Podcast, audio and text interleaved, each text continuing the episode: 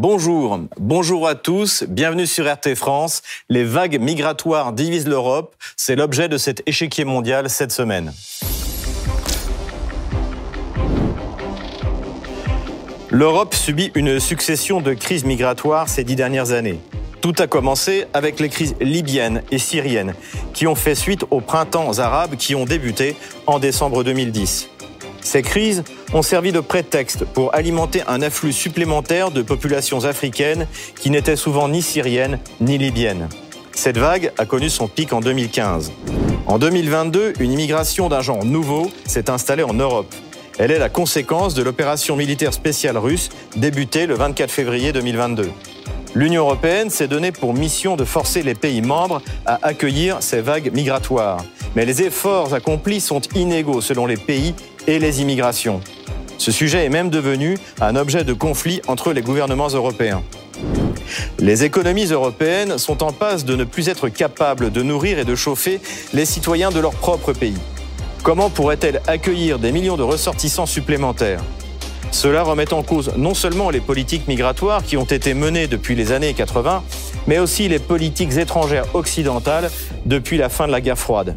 Ces dernières ont transformé des pays relativement stables en zones de conflits incontrôlables, que ce soit en Afrique, au Moyen-Orient ou en Europe centrale et orientale. Le 25 novembre s'est tenu à Bruxelles une réunion des ministres européens de l'Intérieur sur la question des migrants. L'idéologie qui domine au sein de l'Union européenne est celle d'un continent ouvert à tous, c'est-à-dire à tous les autres continents. Mais avec la paupérisation générale des populations européennes, cette utopie est de plus en plus difficile à faire accepter.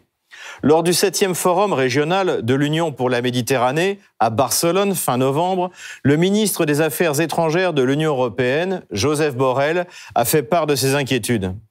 Por lo tanto, en común pasa por esas dos líneas de acción. Hay que favorecer el local notre travail commun passe par ces deux lignes d'action, favoriser le développement local et maîtriser les flux migratoires, lutter contre cette immigration, que je ne vais pas qualifier d'illégale car aucun être humain n'est illégal, mais bel et bien irrégulière, qui provoque la mort et génère une sensation d'anxiété, d'inquiétude et de peur dans les sociétés d'accueil. C'est le chaudron de nombreuses propositions politiques qui offrent de fausses solutions à de vrais problèmes. Les vagues migratoires successives ont en effet amené au pouvoir en Europe des partis considérés par les partis progressistes au mieux comme des xénophobes, au pire comme des fascistes. C'est ce qui s'est passé en Italie. Souvenons-nous des gros titres de la presse française au moment de l'arrivée au pouvoir de Giorgia Meloni, notamment dans l'Express début novembre. Le spectre du fascisme hante l'Italie. Il y a 100 ans, Benito Mussolini faisait entrer ses colonnes de chemises noires dans la capitale italienne. Un siècle plus tard, presque jour pour jour, le parti de Giorgia Meloni, issu des mouvances post-fascistes, a pris la tête du gouvernement italien. Le terme de fasciste pour Giorgia Meloni est largement exagéré, mais cette dernière a effectivement refusé quelques jours plus tard l'accostage du navire de migrants, l'Océan Viking. Elle a d'ailleurs parfaitement assumé sa décision. Eh, noi abbiamo rivendicato, ne abbiamo parlato nella scorsa conferenza stampa, Ce que nous avons déjà dit, nous en avons parlé lors d'une conférence de presse précédente lorsqu'il y avait un problème avec l'Ocean Viking. C'est que l'Italie ne peut pas être le seul port de débarquement en Europe. Croyez-vous que c'est juste que l'Italie soit le seul port de débarquement en Europe? Ce n'est plus un sujet lié uniquement à la gestion des routes migratoires. C'est plutôt une question qui concerne le rôle de l'Italie au sein de l'Union européenne. Cette politique a cependant fortement irrité le ministre de l'Intérieur français, Gérard Darmanin, qui n'a pas hésité en s'en prenant à un député du Rassemblement national lors de la séance à l'Assemblée à qualifier l'Italie de pays ennemi de la France. Je suis très étonné de la part de députés qui se disent nationaux ou patriotes que vous préférez attaquer le gouvernement plutôt que vos amis italiens. Vous n'êtes pas toujours patriote lorsqu'il faut vous allier avec les ennemis de ceux qui attaquent la France en ce moment. La rhétorique humaniste mise à part, avec 2,3 millions de chômeurs et l'explosion de la facture énergétique, l'économie chancelante de la France n'est tout simplement plus capable d'absorber de nouvelles vagues migratoires, d'où qu'elles viennent. Gérard Darmanin a cependant mis en avant le droit international pour justifier l'acceptation de l'océan Viking dans un port français.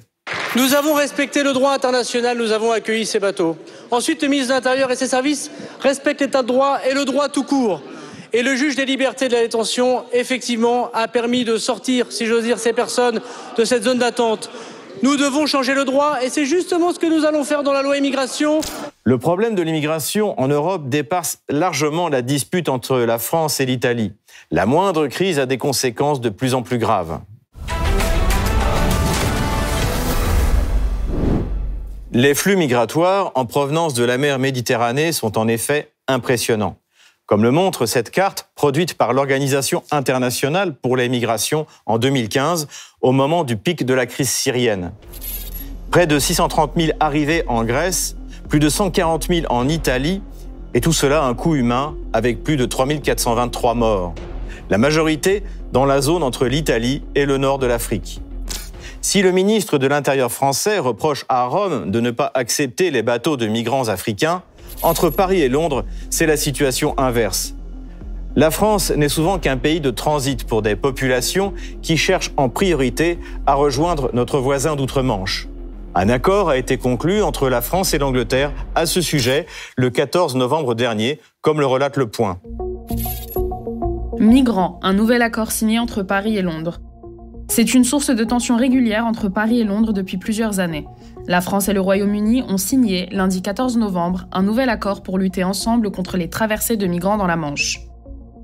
Cet accord prévoit notamment que les Britanniques versent 72,2 millions d'euros en 2022-2023 à la France qui, en contrepartie, augmentera de 40% ses forces de sécurité, 350 policiers et gendarmes supplémentaires, dont des réservistes, sur ces plages d'où partent les migrants à destination du Royaume-Uni.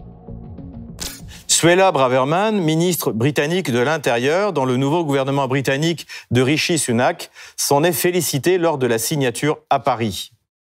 Il y a plusieurs éléments dans cet accord et je pense qu'il représente une prochaine étape positive dans notre collaboration avec les Français. Cela ne va pas régler le problème du jour au lendemain.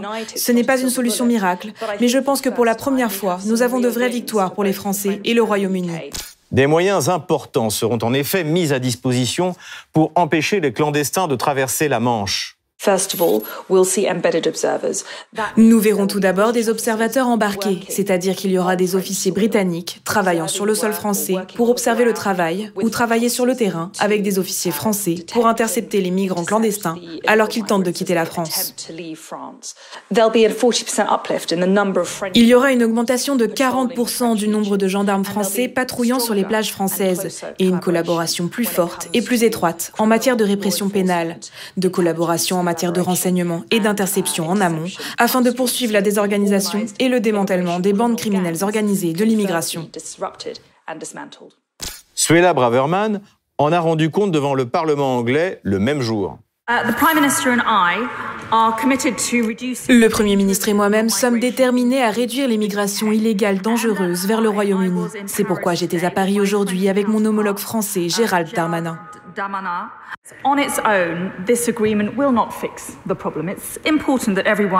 À lui seul, cet accord ne réglera pas le problème. Il est important que tout le monde soit clair à ce sujet. Mais je suis très fier de la coopération que le Royaume-Uni et la France ont menée ces dernières années. L'Europe est donc plus que jamais en train de se débattre face aux vagues migratoires successives traversant la Méditerranée. Mais à ces vagues, venues des anciennes colonies, s'est ajoutée depuis mars 2022 celle massive des réfugiés ukrainiens. Les mouvements de réfugiés ukrainiens ont été bien plus importants que lors de la crise des migrants en Europe en 2015, qui s'éleva à 1,2 million d'individus. Selon les derniers chiffres de l'ONU, plus de 7,8 millions de réfugiés ukrainiens ont migré vers l'Europe durant le conflit entre Moscou et Kiev. Près de 5 millions ont été enregistrés sous la protection temporaire ou des régimes de protection nationaux similaires dans toute l'Union européenne. Une autre partie importante des réfugiés est allée en Russie, avec plus de 2,8 millions enregistrés dans le pays. Après avoir été accueillis avec générosité en Europe, certains pays voient monter crise du prix de l'énergie aidant, un certain ras-le-bol. C'est ce que relate le New York Times le 15 novembre dernier au sujet de la Pologne. La Pologne est le deuxième pays derrière la Russie à avoir accueilli le plus grand nombre de réfugiés ukrainiens. En Pologne, l'accueil chaleureux réservé aux réfugiés ukrainiens vacille. Les explosions de sentiments anti-ukrainiens de la part d'une minorité agressive et bruyante soulignent les signes qui montrent qu'à mesure que la guerre en Ukraine s'éternise, la lassitude et, dans certains quartiers, la colère s'installe.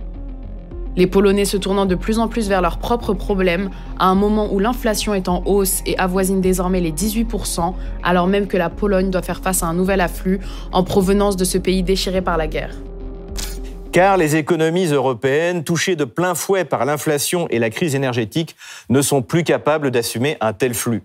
Selon Hans Kluge, directeur régional de l'Organisation mondiale de la santé, 2 à 3 millions supplémentaires d'Ukrainiens pourraient fuir le froid cet hiver.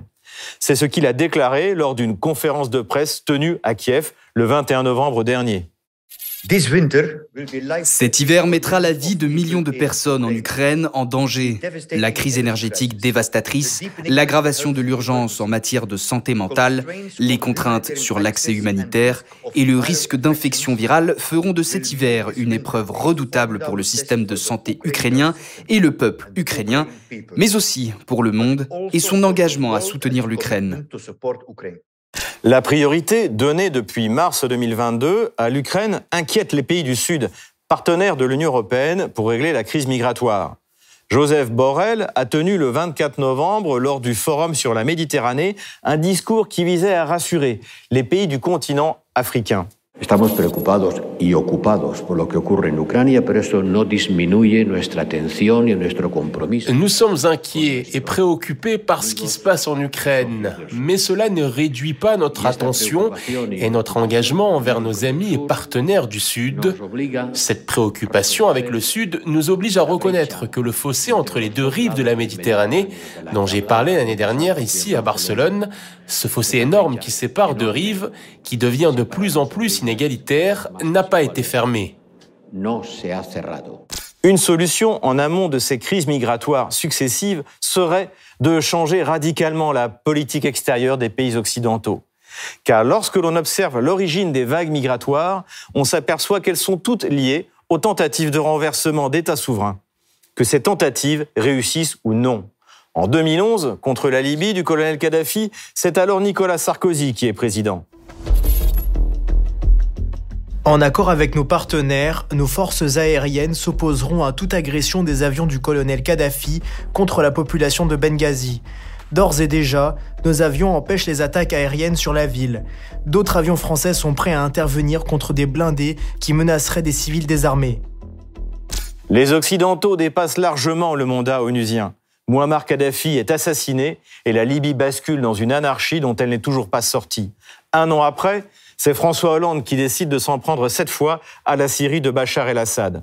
Le 29 mai 2012, le président de l'époque est invité sur le plateau de France 2. Interrogé par David Pujadas sur une possible opération militaire au sol, voici ce que François Hollande avait répondu. Elle n'est pas exclue à condition qu'elle se fasse dans le respect du droit international, c'est-à-dire par une délibération du Conseil de sécurité. À moi et à d'autres de convaincre Russes et Chinois. Le soutien de la Russie a permis à Bachar el-Assad de conserver le pouvoir, mais les tentatives occidentales ont déstabilisé durablement le pays. C'est aussi le gouvernement de François Hollande qui soutient la révolution de Maïdan, après avoir pourtant fait signer un accord de sortie de crise au président Yanukovych. Souvenez-vous. Ukraine, Fabius salue la sortie de crise. Laurent Fabius, qui est en déplacement à Pékin, a salué une sortie de crise en Ukraine, obtenue alors que Kiev était le théâtre d'un bain de sang. C'est le mieux qu'on pouvait espérer, a déclaré aux journalistes le chef de la diplomatie française. L'accord ne tiendra pas plus de 24 heures. Et faute de soutien des signataires, dont le ministre des Affaires étrangères Laurent Fabius, le président Yanukovych finit par s'enfuir pour ne pas être assassiné. L'Ukraine bascula immédiatement dans la guerre civile. Pour poursuivre cette analyse, j'accueille notre invité. Bonjour Massimo Nava. Bonjour. Vous êtes euh, italien, éditorialiste au Corriere della Sera un quotidien italien publié à Milan, le plus diffusé dans le pays. Bienvenue sur RT France. Merci, merci à vous.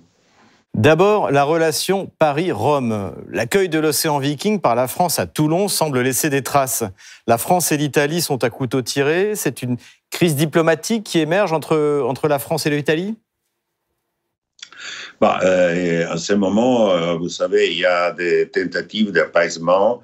Il y a eu des coupes de fil entre le président de la République italienne, Mattarella, avec le président français Macron. Les deux ont toujours eu une bonne relation. Euh, sous, les, sous les plats aussi, il y a les traités de, de Quirinal, c'est-à-dire un traité euh, d'amitié entre la France et l'Italie, plein de euh, projets et de coopérations dans différents domaines, notamment aussi euh, celle de la défense. Mais au-delà de ça, la polémique était très dure et très violente, avec des, des tonalités franchement euh, plutôt rare dans les relations entre la France et l'Italie. Mais mm, cette histoire des, des, migrants a laissé des traces. C'est indoubliable, ben, parce que parce que en fait, on est dans une situation où euh, c'est très difficile de trancher euh, les torts et les raisons d'un côté et de l'autre. Précisément, on, a entendu les passes d'armes entre le ministre de l'Intérieur français, Gérald Darmanin, et le Premier ministre italien, euh, euh, Giorgia Meloni. Y a-t-il une solution possible à cette crise et, de quoi est-elle le signe, je dirais, de manière peut-être plus profonde? Bah, Le signe euh, de solution, c'est qu'en fait, les deux gouvernements au niveau des ministres et, comme j'ai déjà dit, au niveau des présidents de la République, on se sont très franchement parlé. Donc, euh, tout, le monde euh, a bien compris qu'il n'y a aucun intérêt entre la France et l'Italie à, à, durcir la polémique. Et, donc, euh, on, a, essayé vraiment de baisser les tons et de retourner à, euh, au travail comme, comme avant. Euh, la France euh, se montre disponible à la répartition des migrés, même si avait fermé tout d'abord la frontière avec l'Italie à 20 milles. Et, et l'Italie, en ce moment, poursuit une politique de, de, durcir un peu les contrôles de la mer euh, surtout face à les, à, les, bandes criminelles qui utilisent euh, les migrants pour, pour, pour des trafics. Donc, euh, c'est là que c'est très difficile d'intervenir, notamment dans les, dans les eaux internationales. Est-ce que par conséquent, vous pensez que l'immigration représente un risque de déstabilisation pour l'Europe? Absolument oui, parce qu'en ce moment, nous, on a parlé de, Méditerranée, on a parlé du sud de l'Italie, des côtes italiennes, du nord de, de, l'Afrique, c'est-à-dire la, question très, très sensible et très dramatique de la Libye et de la Tunisie aussi. Mais on ne peut pas oublier euh, toute la, problématique de la route des migrants qui traversent les Balkans vers le nord de l'Europe et notamment sont des réfugiés qui arrivent de la Syrie, de, l'Afghanistan, euh, de, beaucoup d'autres pays de l'Asie centrale qui sont en guerre, en difficulté, euh, ou, sont aussi des migrants économiques dans une situation très, très dure. En plus, on ne doit pas oublier, mais c'est aujourd'hui le jeu euh, majeur, c'est la question de l'Ukraine. Parce que euh, la guerre, comme vous savez bien, continue continue. Donc, euh, euh, euh, l'Ukraine, on parle de millions désormais de déplacés et de, réfugiés à l'extérieur du pays. il y en a plus de 2 millions en Pologne, un million presque en Allemagne, beaucoup en France, aussi en Italie. Donc il y a une vague, une vague de migrantes, c'est-à-dire des réfugiés de la guerre ukrainienne qui, qui, qui traverse l'Europe.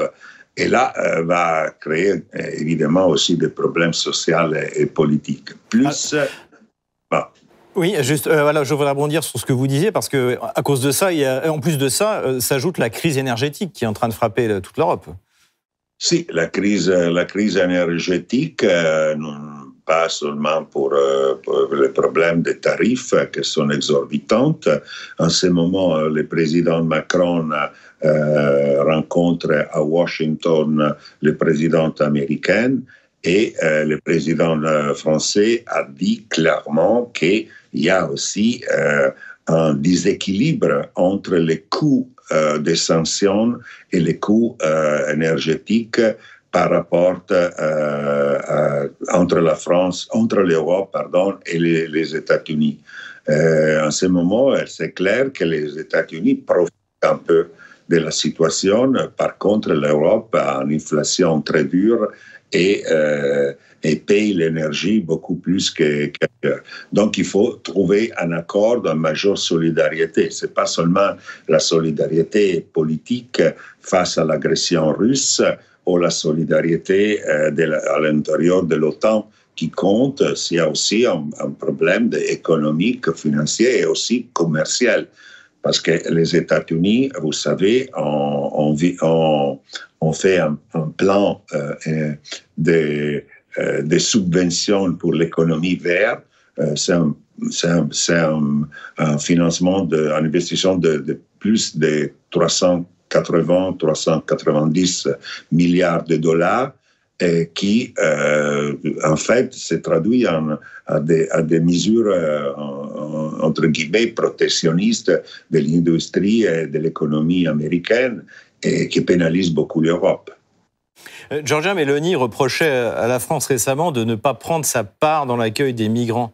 Et elle n'est pas la seule. Selon le, magazine allemand Bild, la France n'a pas rempli sa part non plus dans l'accueil des migrants ukrainiens, puisqu'avec 115 euh, 000, elle en a moins accueilli que le simple laine de Bavière. Comment est-ce que vous expliquez cela? Bah, en fait, euh, je pense que, que, les seuls pays en ce moment en Europe euh, pas seulement aujourd'hui, mais aussi dans le passé, notamment à l'époque d'Angela Merkel avec les réfugiés syriens, le seul pays euh, européen euh, qui applique vraiment une politique claire, transparente, solidaire face aux problèmes de l'immigration, c'est justement l'Allemagne. Tous les autres pays ont quand même des problèmes, des difficultés et des ambiguïtés d'attitude euh, ou, la, qui, sont créées par le fait que l'opinion publique à l'intérieur pose des problèmes à les, gouvernements. Et donc, pour des questions de, conformisme et d'opportunités politiques, on oublie le devoir de solidarité euh, face à les gens euh, qui fuient de la guerre, de la carestie, de la famine. C'est évident que nous, les Européens, on ne peut pas accueillir tout le monde. ça, c'est un fait, c'est une banalité. Mais euh, le devoir de solidarité, c'est quand même un principe très important, surtout parce que en plus, euh, les guerres, notamment dans le nord de Méditerranée, euh, c'est pas euh, c'est pas la faute des Africains, c'est plutôt la faute des, des Européens. Je pense toujours à la crise tout à fait. Est-ce que l'Union européenne n'a pas échoué dans ce domaine en n'obtenant pas de consensus de pays comme la Hongrie ou la Pologne, par exemple? Bah là, sous la Pologne et l'Hongrie, il y, a, il y a un peu d'ambiguïté en fait. La Pologne s'est montrée très ouverte face à l'Ukraine pour des raisons évidentes et euh, plutôt dure euh, face à l'immigration en général. Et l'Hongrie a fait la même chose en fait. Et les Balkans aussi. Donc, il y a aussi deux poids, deux mesures non, face à l'immigration. Et il y a aussi une discrimination entre différentes vagues d'immigrés. Et ça, c'est aussi plutôt intolérable, je pense. Parce que, en fait, on ne peut pas dire, bon, tu es blanche et chrétienne, alors je t'accueille et toi noir et musulman, je te reste à mourir, je te laisse mourir dans la mer. Et ça, c'est intolérable, je pense. Merci, Massimo Nava. Merci à vous. Bon travail. Merci pour votre intervention. Je rappelle que vous êtes éditorialiste au Corriere della Sera, le quotidien le plus diffusé en Italie. À très bientôt sur RT France. Comme chaque semaine, on termine cette émission avec vos questions.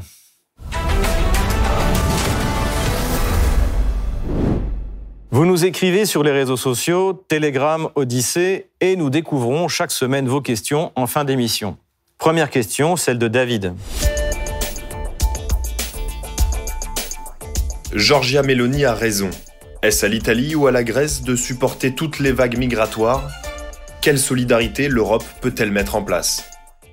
Le problème qui se pose à l'Union européenne est ce qu'on appelle l'aléa moral, c'est-à-dire que pendant longtemps, les pays du sud de l'Europe s'en sont remis à Bruxelles en se disant d'une part que les migrants continueraient leur voyage vers la France, l'Allemagne ou l'Angleterre, et qu'il ne s'agissait juste que de les laisser passer. Aujourd'hui, la situation a changé. Il n'y a aucune certitude que les clandestins quittent l'Italie ou la Grèce pour aller ailleurs. Aujourd'hui, l'UE est face à un choix cornélien où elle arrive à mettre en place des gardes frontières européens qui arrêteront les clandestins, quel que soit leur point d'arrivée, ou elle laisse les nations redevenues souveraines régler leurs problèmes frontaliers et chacun prend ses responsabilités. Combo nous a aussi envoyé un message, on va l'afficher. La France et le Royaume-Uni ont signé un accord sur les migrants. Est-ce que Paris a accepté de devenir la police aux frontières de Londres? Le ministère de l'Intérieur britannique s'est montré très prudent sur l'accord qui a été signé entre Paris et Londres.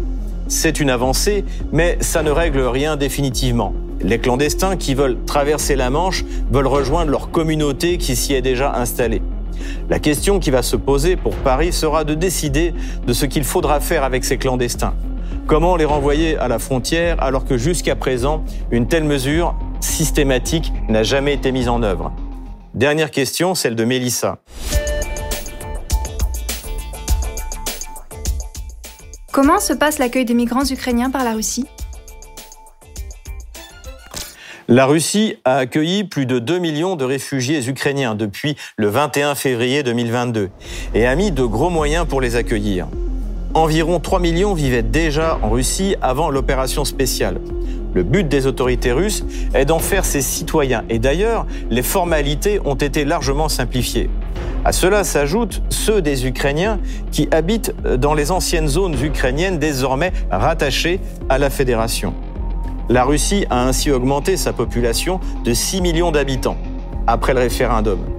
L'intégration ne pose pas de réels problèmes tant il est difficile de faire la différence entre un russe et un ukrainien qui parlent la même langue, ont la même histoire et portent souvent les mêmes noms.